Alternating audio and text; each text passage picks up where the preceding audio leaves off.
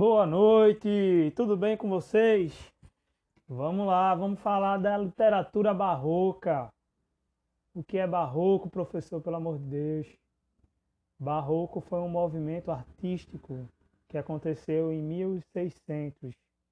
Vocês vão achar que a aula de português é parecida com história, mas não se preocupe.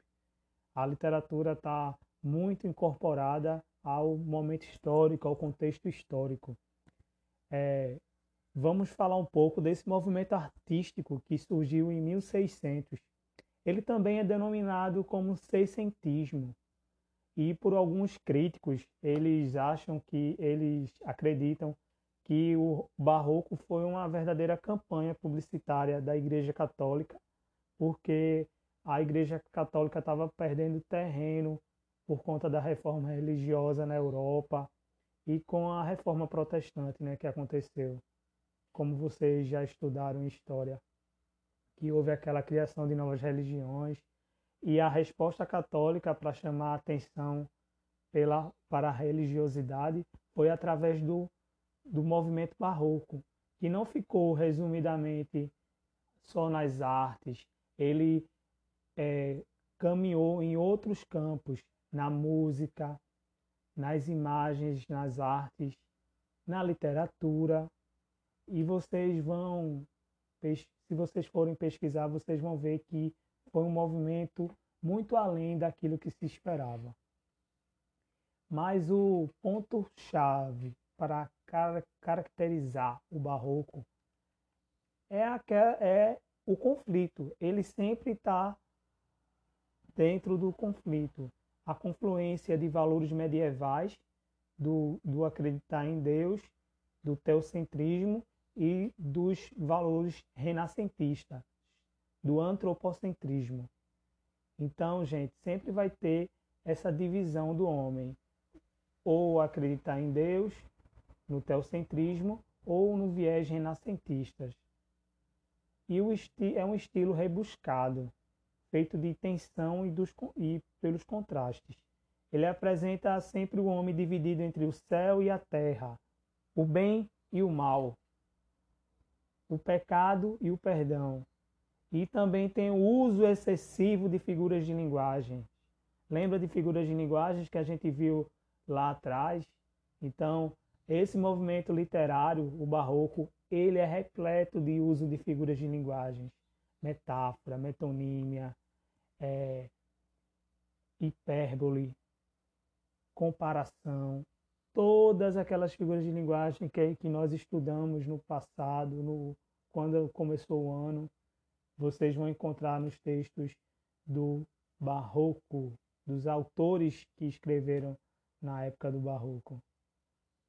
E além disso, existe muito o equilíbrio instável entre a fé e a razão, e a, a brevidade da vida, a efemeridade de tudo. Ele sempre opta, os autores desse tempo, por, por esses temas.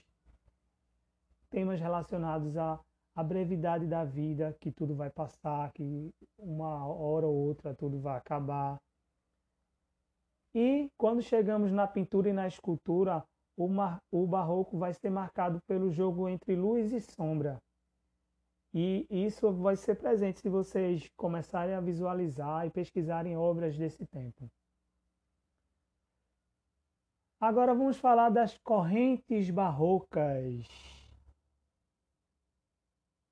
Esse conflito entre o homem e Deus, o antropocentrismo e o teocentrismo, o pecado e o perdão, o terreno e o celestial, a religiosidade medieval e o paganismo renascentista. Esse rebuscamento alcançou tanto a forma quanto o conteúdo, caracterizando duas correntes distintas, mas complementares, o cultismo e o conceptismo. Então, gente, o cultismo é também denominado de gongorismo, em referência ao autor mais expressivo dessa corrente, que é Luiz de Góngora. Essa corrente barroca valoriza os aspectos externos, sensoriais, utilizando figuras de linguagem e jogos de palavras. Então, quando eu estou falando de cultismo, eu estou me referindo ao gongorismo, que é relacionada ao autor, ao autor Luiz de Côngora. E essa corrente busca sempre os aspectos externos, sensoriais. E o conceptismo é caracterizado, é caracterizado pelo rebuscamento do conteúdo, ou seja, pela valorização das ideias, da argumentação. O texto conceptista adota uma lógica persuasiva, muitas vezes com fundo religioso. Então, enquanto, enquanto um está mais ligado aos aspectos externos, sensoriais do que eu estou sentindo, o conceptismo adota a lógica e a dinâmica de persuadir. Ele vai persuadir, persuadir o leitor, muitas vezes com esse fundo religioso. Então, gente, essas correntes do cultismo e do conceptismo não, elas estão dentro, elas são complementares do barroco, entendeu? Agora vamos falar do barroco no Brasil. Devido à influência exercida por Portugal, a literatura barroca é considerada a luso brasileira. Ela foi o inicial do Brasil, gente. Quando vocês falam do, da literatura barroca no Brasil, a gente tem que colocar sempre essa influência que tivemos de Portugal. E a obra Prosopopeia, poema épico escrito, escrito por Bento Teixeira em 1601, é inspirado na tradição camoniana, que trata dos feitos militares de Jorge Albuquerque. Então, entre os principais nomes do barroco brasileiro, a gente encontra Gregório de Matos, apelidado de Boca do Inferno, em razão às sátiras que ele faz do, da sociedade colonial, à igreja, ao governo, às críticas, né? Na poesia temos o escritor baiano.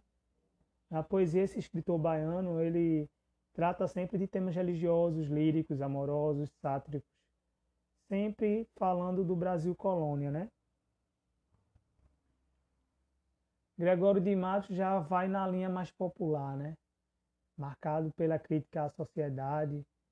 Ele também ele fez muito sucesso fazendo bajuladas com poemas importantes da época.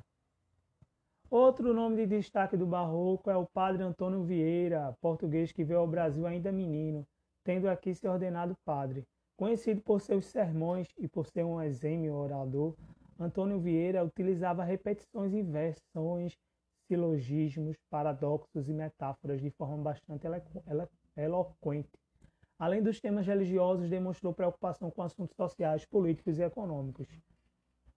Entre os mais de 200 sermões, lembra, gente, o padre Antônio Vieira, ele é português que veio ao Brasil ainda menino, e ele foi um dos grandes destaques do barroco aqui no Brasil.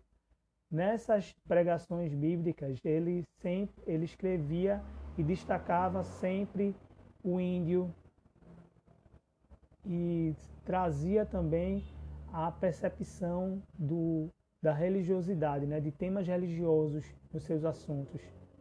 E, e também falava de política e de assuntos econômicos dentro da sua produção.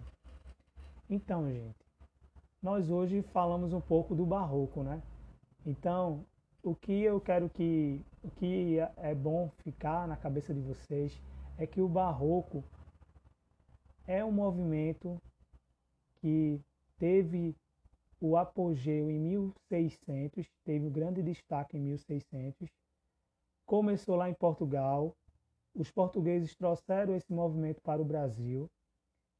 E aqui no Brasil, ele foi marcado também por esses aspectos da divisão do homem entre o céu e o inferno, entre o teocentrismo e o antropocentrismo. E sempre, sempre vocês, ao ouvir falar de barroco, lembre dessas figuras. Padre Antônio Vieira, Gregório de Matos, que são figuras muito marcantes na literatura barroca do Brasil, no Brasil. Hoje eu vou enviar para vocês alguns materiais para vocês estudarem mais e se aperfeiçoarem na literatura barroca. Saber mais, conhecer mais, né, gente? Muito boa noite para vocês. Fiquem com Deus.